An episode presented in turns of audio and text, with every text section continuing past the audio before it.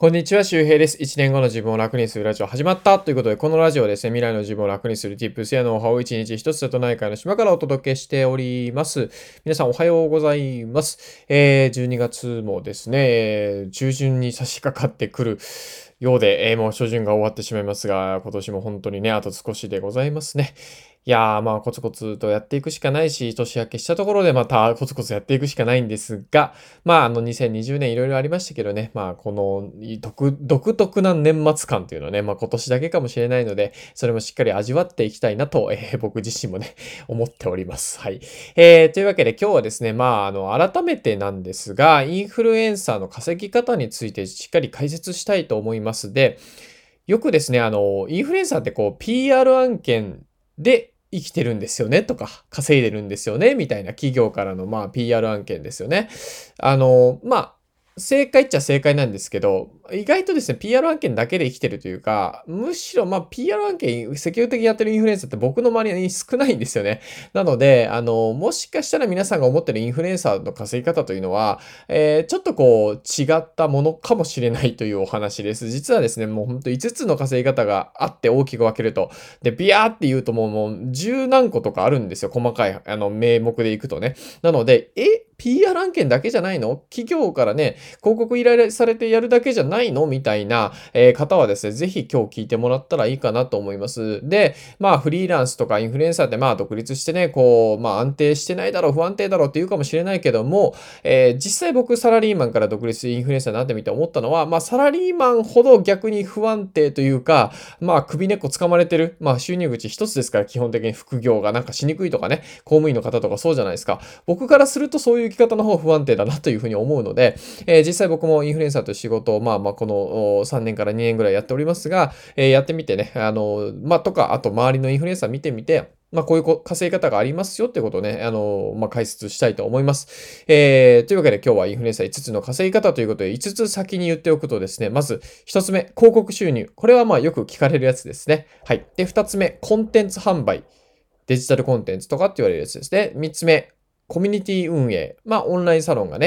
えー、主なものになるかもしれません。えー、4つ目、リアルビジネス。まあ、実店舗経営とか言ったりしますね。で、えー、5つ目、投資となっております。一つ目、えー、広告収入、えー、コンテンツ販売、コミュニティ運営、リアルビジネス、投資ということですね。まず一つ目の広告収入から解説します。まあ、ここはもう皆さんよく知ってると思うんですが、広告収入の種類としては、まず、えっ、ー、と、ざっくり分けて3つあります。え、PR 案件ですね。企業とタイアップとか、まあ、えっ、ー、と、これ、英語で言うとね、ブランドディールとか言ったりします。YouTube で海外、あの、マーケターのやつ見ると、ブランドディールって言ったりしますね。で、まあ、一つ目は、まあ、PR 案件。で、二つ目が、えー、Google AdSense。これはクリック型とか動画広告とかって言われるやつですね。で、えー、三つ目、アフィリエイトですね。これは、あの、成果報酬型広告って言われたりします。で、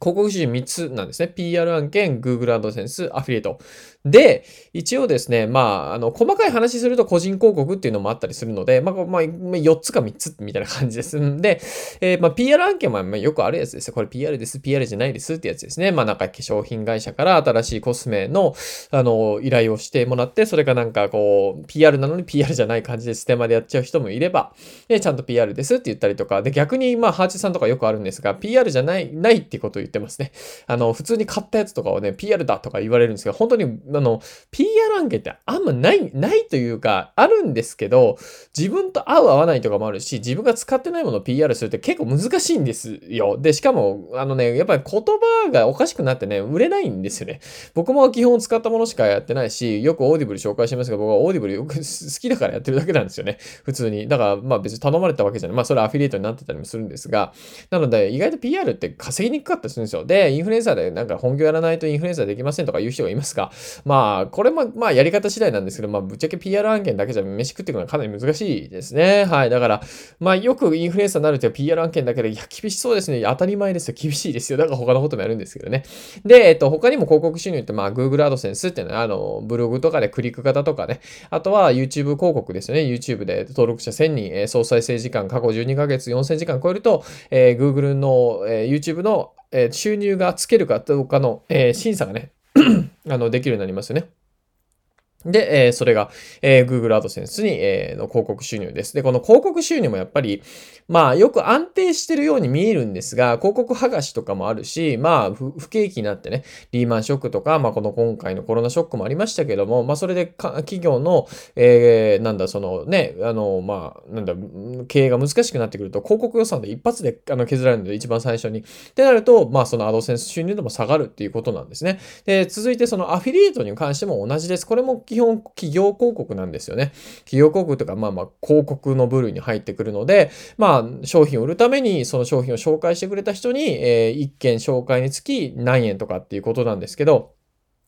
まあこれだって、企業が物が売れなくなったら、それは広告費下げますよね。うん。それだったらもう広告費アフィリエイトさ、あの、入れずに普通に売れた分で利益をしっかり取ろうっていう風になるので、これも下げられます。なので、この広告費、PR 案件、Google AdSense、アフィリエイトっていうものは、まあかなり、まあやっぱりこう、市況に、えー、まあなんだろうな、影響されるというものなので、まあ、まあある種不安定な収入。で、広告収入も、ま、何種類かですね、PR もやりながら Google AdSense も持って、YouTube の広告化もやって、で、アフィリエイトもやりながらっていう風にやっていくと、まあ、安定しやすいですね。広告収入の中でもね。はい。っていうのが一つ目広告収入でございました。で、二つ目のコンテンツ販売です。で、コンテンツ販売ってのは何かというと、デジタルコンテンツですね。えっ、ー、と、まあ、要するにインターネット上でテキストとか、まあ、これは何だろう、えブログとかもそうですよね。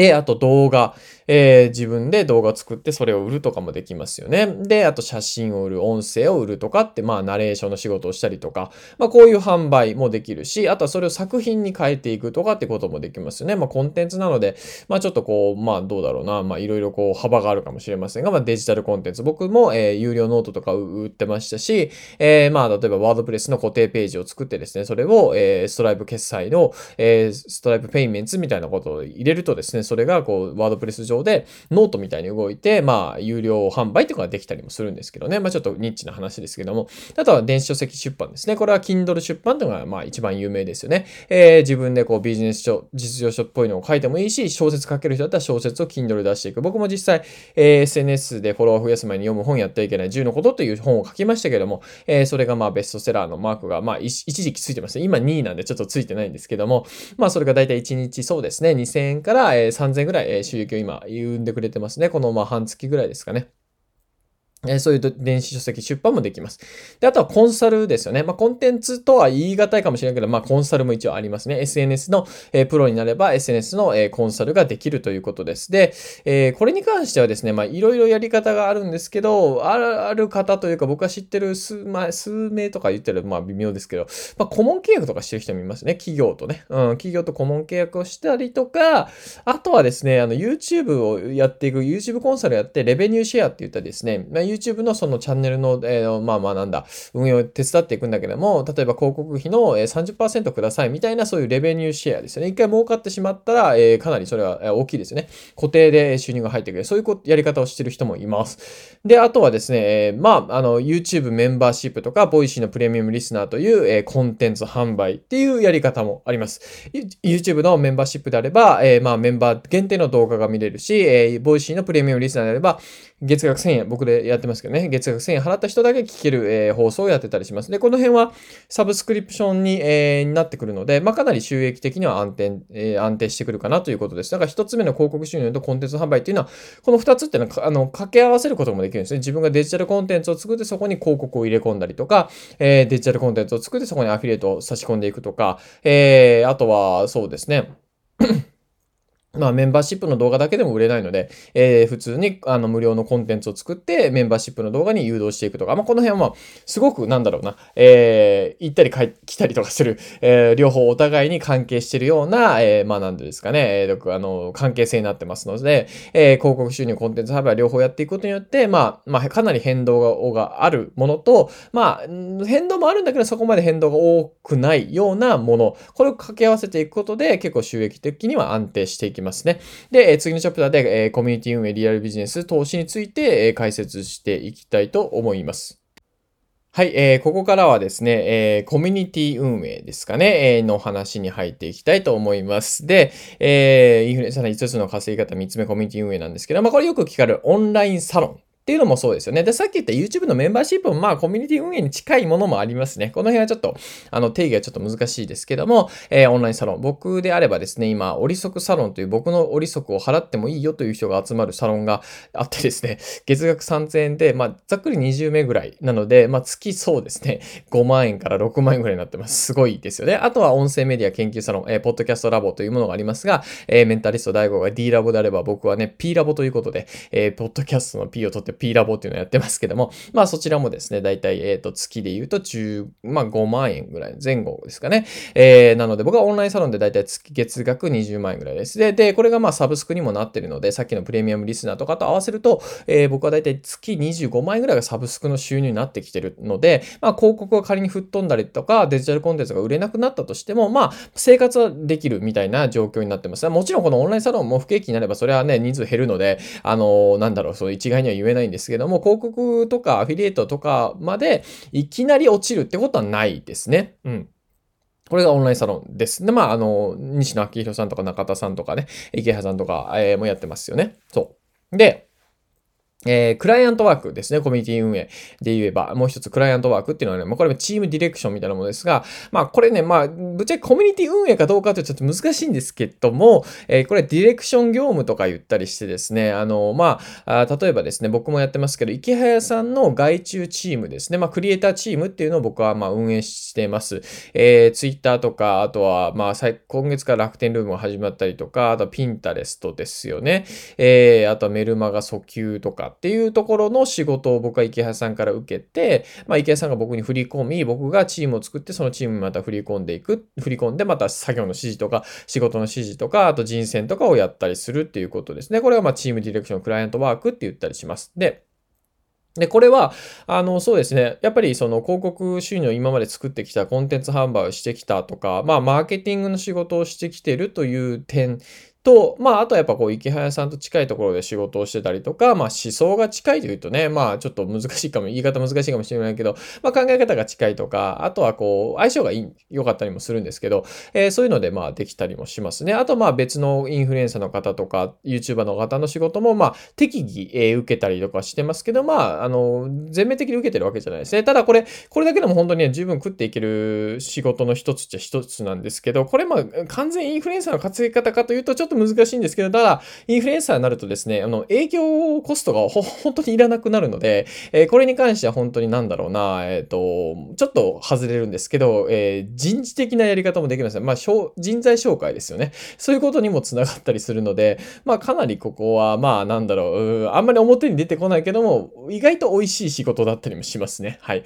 クライアントワーク、チームディレクションということですね。で、これと関連してですね、まあ、スキル型の収入ももちろん、もちろん作れます。これはまあ、インフルエンサーの稼ぎ方ってわけではなく、まあ、どちらかというとフリーランスに違い稼ぎ方なんですけど、まあ、要するに動画編集スキルを高めて、えー、ね、自分が YouTube やってて、えー、自分の YouTube 動画を編集し、じゃ自分の動画が編集できるんだったら他の人もやってあげようということなんですが、まあ、これってやっぱ労働集約的なので、まあ、本当にその動画編集が好きじゃない限りやらないんですが、まあ、そういうこう、特化したインフルエンサーもいるので、ね、動画編集に特化したインフルエンサーもいるので、えー、そういう人が、まあ、自分のスキルをもとにオンラインサロンやり、クライアントワークもやり、自分で、えー、そのなんだ、収入をね、作っていくというか、えー、まあ、コミュニティ運営として、えー、全体的な感じでこうやっていくってこともできますよね。なんかこの辺もね、もうほんとコミュニティ運営だけでもほんと一冊本ができるぐらいの、えー、かなり濃い内容になってます。で、えー、4つ目、えー、ですね、リアルビジネスです。で、これはあの、まあ、あの、佐古くんとか佐古祐樹くんとかね、あとは龍賢さんもやってるし、まあ、池江さんもやる、やる予定とかって言ってましたけども、まあ、あの、実店舗ですね。うん、で、これはね、やっぱインフルエンサーってウェブマーケティングに強いし、ウェブマーケティングに強いチームをね、周りに持ってるので、コミュニティ運営でも、これは本当にもう実店舗の運営させるとですね、集客に関しては無双できるんですよね。で、えっ、ー、と、リアルビジネスは他にもあって、実店舗、商品販売、えー、グッズ販売、えー、講演会もそうですね。あと商業出版、あとアートとかも、えー、まあリアルビジネス一つになるかなと思います。で、このまあ実店舗もそうだし、商品販売、グッズ販売もそうなんですが、あの、まあこの辺、まあ結局リアルビジネスで何かっていうと、まあ集客なんですよ。ね。集客とマーケティングをなんですよ。リアルビジネスだって。あとはもうその本当に土地のところに何か建てていくとかっていうところなんですが、あとはまあ、あと人のね、こう、管理とかもそうですよね。あの、まあ、人材のマネジメントもそうですが、まあ、池谷さんであればサプリを作って、で、サプリをこう、まあ、売るための、要するに顧客にね、どう繋がるかって、もう、もう顧客を持ってるんですよね。これ強いんですよ。要するに、店を開く前にもう常連がいるっていうような状態なんですよ。で、僕の知り合いで、あの、サカエルっていうね、あの、周防大島に、えー、元銀行員で周防大島に移住してるんです、したんですけど、その人、今、ひじき漁めっちゃ頑張ってます。僕もね、同じ瀬戸内海なので、ぶっちゃけ僕も頑張ったらひじきはできるんですが、かなりの重労働なので僕はやりません いや、ほんとすごいなと思います。いや、大変なんだよ。あのね、島に移住してね、なんかこういうね、なんか、漁師になりたいですとかっていう人結構いるんですけど、僕実際やった、やってる人あんま見ないんですけどね。まあ、あの、ほんと、サカエル、えー、くんはですね、くんって、まあ、サカエルはほんとひじき漁今、めちゃくちゃ頑張ってて、えー、自分の商品販売としてやっていくということですごい面白いことやったりしてますよね。まあ、これリアルビジネスっていうのもできます。講演会であれば、まあ、鴨頭さんとかね、有名だったりもしますけど、まあ、鴨さんももう YouTube の方にめちゃくちゃ来てるのでね。まあ、商業出版で言えば、まあ、いろんなインフルエンサーをね、本出してます。今年たくさん出しましたね。龍賢さんもそうだし、学さんもそうだし、池谷さんも来年出すということだし、あとは両学長とかもそうだし、まあまあ当たり前なんですけど、やっぱ結局、書店っていうか、その編集者さんとかね、出版社さんも分かってるんですよ。インフルエンサーがちゃんと売れるリストを持ってるというか、顧客を抱えてる当たり前なんですけどね。これがどんどんどんどんこれからね、あの、もっと知れ渡っていくと思います。だからこの10年ぐらいはインフルエンサーまあまだまだ全然無双できるんじゃないかなと。まあっていうかもっと続くかもしれませんね、これは。2、30年かもしれません。甘く見るとね。甘く見るとって、まあ、意外と現実的な見方かもしれませんけどね。わかんないけどね、こればっかりは。うん。で、あと、まあ、アートですね。えっと、まあ、ルッティとか、あとは、サンガーノさんですね。元ブロガーの、まあ、アートをやってるので、まあ、インフルエンサー、まあ、引退してというか、なんですかね。このあたりはちょっと難しいので、えっ、と、ちょっと定義は難しいんですが、まあ、アートっていう世界に行ってる人もいます。はい。これが、まあ、リアルビジネスね。実店舗、商品販売、グッズ販売、講演会、商業出版、アート。まあ、他にもリアルビジネスはたくさんあるのでね、ちょっとまあ、ここは省きますけども。で、最後、投資です。ここ、投資。これ結構ね、意外と重要で、僕もあまり詳しくは話せないんですが、あの、もっと詳しく知りたい人はですね、池早さんの、まあ、えー、なんだろう、YouTube であったりとか、メンバーシップ、池早、えー、プレミアム、あれ？なんて言うんだったっけ？あれ、メンバーシップか、えー、の動画を見てもらうといいんじゃないかなと思うんですが、えー、まあ、投資で言えば個人投資、不動産投資、エンジェル投資あたりがま盛んなのかなというふうに思います。で、個人投資であればま米国株やってるインフルエンサー多いし、仮想通貨ですよね。まさに池谷さんとかやってますけども。で、不動産投資で、まあ空き家ビジネス的な、あのね、あの、ボロ屋をこう、リノベして貸し出すみたいなことをやってる人も多いし、あとまあエンジェル投資ですよね。この辺は本田圭佑さんとかがね、バリバリにやっていて、まあ幕開けとかベースとかにがっつり入ってですね、まあ要するにその、まあ、なんて言うんですか？あのめちゃくちゃ、この会社が初期の時に、あの株を安く買うわけですよ。2000万円とか、まあまあ500万円とか、まあその程度ですよね。で、それがこう、ね、その会社が上場した時に、まあ資産価値として、まあ、うん十億になるわけです。そのこれ、本田圭佑さんは本当、まあ、50億ぐらいだったかな？どっか幕開けだったかちょっとベースだったか忘れたんですけど、それ確かそん、そん、そんぐらい言ってるわけですよ。確か数千万か数百万、数千万だったかな？ぐらいなんですけどね。すごいですよね。で、それってなんでじゃあインフルエンサーってそれができるのっていうと、インフルエンサーって要するにその、ね、ネームバリューがあるわけじゃないですか。本田圭佑が株を持ってるとか、本田圭佑がその多分株を持って、えー、かつなんかストックオプション的な感じでシェアしてもらって、で、しかも役員に入っていて、その企業を応援するし、マーケティングを一緒に考えるし、とかって言ってたら、まあ、そりゃうまくいきますわなということなんですよ。だからインフルエンサーかけるエンジェル投資っていうのはものすごく、まあ、実はなんだろう、もう、まあ、ウィンウィンなのかという、まあ、ウィンウィンっていうか、ものすごく、なんだろう、伸びるというか、あの、資産価値がね、あの、大きく高くなるえ可能性を持ったものなんですが、まあ僕はね、そんなお金が今ないので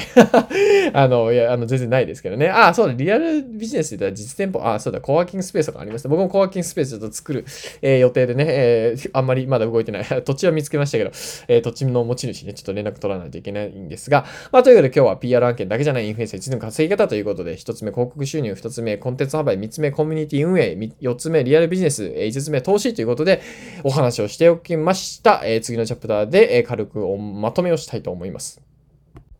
はい、えー、というわけで今日はインフルエンサー5つの稼ぎ方というお話をしました。これを聞くとですね、まあ最初にね、PR 案件だけじゃないのとか、えー、なんか収益って安定してないんじゃないのとかっていうふうに思われた方がいると思うんですが、なんか聞いてるとですね、まあ全然そんなことがないっていうのがよくわかると思います。もちろん、もちろんですよ、えー、アップダウンはあります、収入のね。僕も本当に一番多い時は、まあ月350で、一番少ない時は2019年去年の8月ぐらいだったかな。本当に闇期でしたね。あれはもう月確か15とか20とかっていう、えー、ありましたけど、まあとはいえそんなもんなんですよ。まあ少なくなったと言ってもね。なので、まあありがたい話で本当に今は、もうどうやっても10は切れないんじゃないかな。自分が決済とか止めない限りね。ありがたい話ですよ、本当にね。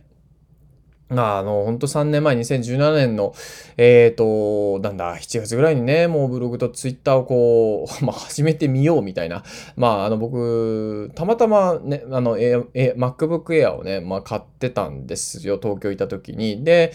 まあ、それも別にパソコンに詳しいから買ってたわけじゃなくて、ほんとスタバでですね、当時、あの、テイラー・スウィフトのね、シェイキットオフとかをね、あの、MacBook Air とかでね、あの、大森駅のスタバでなんか一日聞いてるみたいな。別になんかね、するわけじゃなく。で、なんかブログ稼ぎ方とか調べたことあったのかな？なんか Hulu のアフィリエイトで稼げそうだみたいなことはなんか、うーん、ネットの記事を見て、まあ、こんなのね、あの、いつか始めたらすぐ稼げるから、とりあえずね、あの、まだやらないみたいな。なんかね、そんな感じで、で、実際始めたら全然稼げなくて、8ヶ月か10ヶ月ぐらいもほぼ収益0円でですね、ああ、全然ダメだなって思いながら、から、まあそれでもまあツイートしたり、えー、ブログ書いたりとかはして、で、まあ池早さんにこうブログコンサルさせてもらって、えー、してもらって見てもらって、それからまあヒントをつかみながら、でまあそこからもまだまだね、クソみたいな記事をね、量産しながらですね、まあやって、まあ昔書いたノートとかをね、最近編集することがあるんですけど、ほんとね、下手なんですよ。まあ今ももちろん文章は多分そこまでうまくないんですよ。プロが見たら、あーってなることも書いてると思うんですが、でも、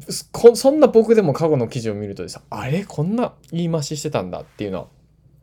ね、すごく多いですね。まあ、なので、まあ、だから、まあ、5つの稼ぎ方で、まあ、なんだろう、こう、普通のサラリーマンやるよりも、まあ、やることは多いですよ。大変かもしれませんが、まあ、その分、こう、好奇心が高い人ですね。いろいろあれもこれもやりたいという人にはすごく向いてる ものだし、やった分だけやっぱ自分に返ってくるので、いいかなとは思うんですよね。そう。で、かつ、こう、自分のアップデートがどんどんされるのは、すごくそれはいいなと思います。あの、なんかこう、収入が上がってるという喜びもあるんですけど、ね、あの、それはありますよ、絶対に。ただ、やっぱり年収とか年年商、まあ年商も、まあ年収まあまあ、まあまあ年商というか、収入で言うと、まあ年間ね、えっ、ー、と、800万円ぐらい、えー、を稼ぐとですね、まああの幸福度と、まあお金っていうのは比例しなくなるっていうふうに言われてます。これイースタリーの逆説っていうものですね。だから確かにお金っていうのは一定レベルまで自分を幸福にしてくれるんですけども、それ以上は幸福にしてくれないわけですよ。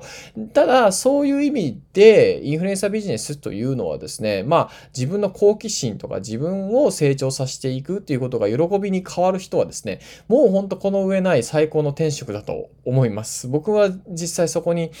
なんとか足を踏み入れられてよかったなと思ってますね。あのー、こんなにこう勉強というか毎日何かを発信していったりとか発信するためにインプットしていくいろんな経験をしていきたいなと思える、心から思えてるというのは本当に僕の人生からすると初めてなんですよ。何かこう努力していきたい、頑張りたいと思うことがあまりなかったたんですよね。どちらかというと楽をしたいとか、すごい人と思われたいっていうのはすごく強かったです。すごい人になるより、なる努力は嫌。すごい人になる努力は嫌だったんですよ。だってしんどいじゃん。じゃなくて、ただただすごい人と思われたいみたいな。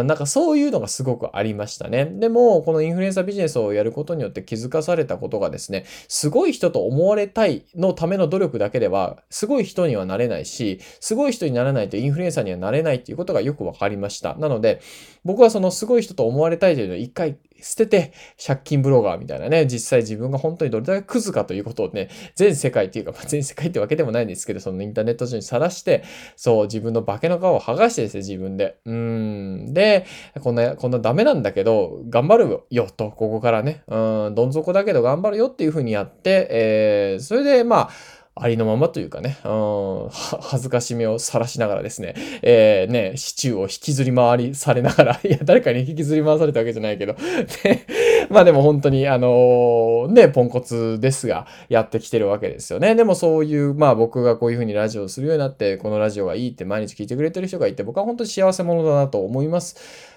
なんかこう、うん、インフルエンサービジネスで救われたなと思うわけですね。というわけで、まあ、その、今日はそのインフルエンサー、ね、ビジネスの5つの稼ぎ方ということで、まあ、この他にももちろん、抜け漏れはあります。まあ、自分でサービス開発するとかっていう、こう、リアルビジネスなのか、コミュニティなのか、コンテンツ販売なのかね、ちょっとよくわからない、投資なのかわからないとかっていうこともあったりもするので、こればっかりじゃない。まあ、逆に言うと、インフルエンサービジネスというものは、本当にもう何をしてもいい、えー、まあ、総合格闘技みたいな、えー、そういうビジネスでもあるわけですよね。なので、でなんかこう別にこれをまあ神格化するわけじゃないんですが、インフルエンサービジネスというのはものすごく本当に可能性に満ちてるし、えー、皆さんにフィットした仕事となりやすいと思います。それはなぜかというと、自分が好きなことが仕事になるからですね。自分がやりたいことが仕事になるからということです。やっぱ、ね、あの、お金ってさ、そんなまあ我慢して稼ぐようなもんじゃないなって本当に思うわけですよ。これはまあなんかよく言われますけど、給料ってのは我慢料じゃないよってハージさんとかも言ってましたけど、あの、これ本当そうで、うん、僕、なんか我慢してないんですよね、今。で昔はめっちゃ我慢してました。なのに我慢してた時の方が収入低いってどういうことやねんって感じですけどね。あの我慢をやめたら収入増えましたね。これは本当に自分の実体験としてもそうだし、周りもそうですね。だから呼吸するようにお金って稼げるし、お金っていうのは意外と空気と同じようなもので、そこにあるんですよ。自分が欲しいと思った時に、で、吸えばですね、吸えるようなもんなんですよね。っていうぐらいの認識になればですね、お金は稼げます。で、だからそう、お金を稼ぐってのは、まあ難しいんだけど難しくないって感じです。難しくしてるのは自分自身だったりもするんですよね。まあこの話はまた、まあまたっていうか、まあ何度も、ね、まあこの Voicy とかポッドキャストの中でもね、まあいろいろ毎日話してきてますので、まあまた過去放送とか見てもらったらいいかなと思うんですが、まあ今日の合わせてきたら紹介しておきましょう。えっ、ー、と、実は僕も Kindle 出版をね、11月14日に、えー、して、えー、SNS でフォロワーを増やす前に読む本、やってはいけない10のことという本を出しました。で、これが SNS のカテゴリーで1位かな、ベストセラーになったのかな。で、今、マーケティングと SNS で2位になってますね。2位になっております。えっ、ー、と、SNS で僕らは物を買うみたいな本がありましたけども、その横とかにね、あったりとか、結構有名な本と並ばさせていただいておりまして、えー、ありがたいことにね、あの、まあ、なんか、一、一時期ベストセラー というマークがついておりました。えー、これはですね、本当にフォロワーを増やしていきたい。えー、これからなんか SNS を頑張っていきたいっていう人が、えー、読んでほしいし、僕はですね、こう、やるべきことっていうのは結構わ、まあ、わかるっていうか、まあまあまあ、まあね、なんかみんな言ってくれるけど、やってはいけないことをね、教えてほしかったわけですよ。それやってたらね、なんか要するに、結果にならないよっていうね。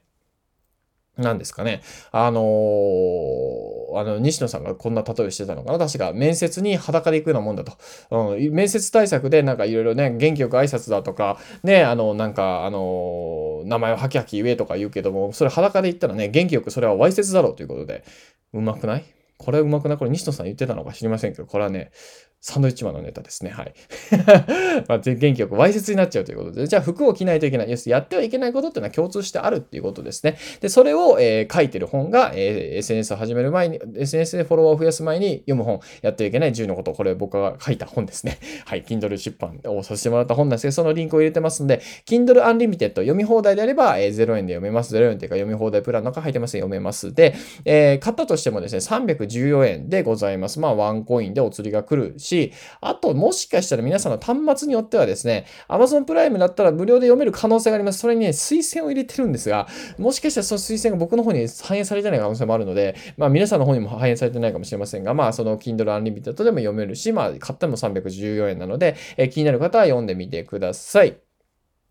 はい。えー、あとですね、もう一つ合わせて聞きたい今日はね、入れております。えっ、ー、と、まあ、このインフルエンサーっていうことですが、声のインフルエンサーになろうということを最近僕はね、えー、あの、繰り返し伝えてます。まあ、ポッドキャストですね。まあ、音声配信というのは、その音声配信で僕はあの月30万円、えー、稼ぐことができてるんですが、はい、どういうふうな内訳になってるかってことを話してる回がありますので、それもね、合わせて聞きたいの方に入れてます。えー、まあ、えっ、ー、と、一つ目がそうですね、えっ、ー、と、SNS でフォロワー増やす前に読む本のリンクで、二つ目が音声配信30万稼いだ方法ということなので、えー、になる方はぜひ読んでみてください。読んだり聞いたりしてみてください。えー、ということで今日は PR 案件だけじゃない、えー、インフルエンサー1の稼ぎ方ということを話をしておきました。ぜひ、えー、皆さん、えー、何か頑張りたい人は、えー、参考にしてみてください。また次回お会いしましょう。バイバーイ。あ、体調とかね、生き返り、えー、道中気をつけてください。はい。さよなら。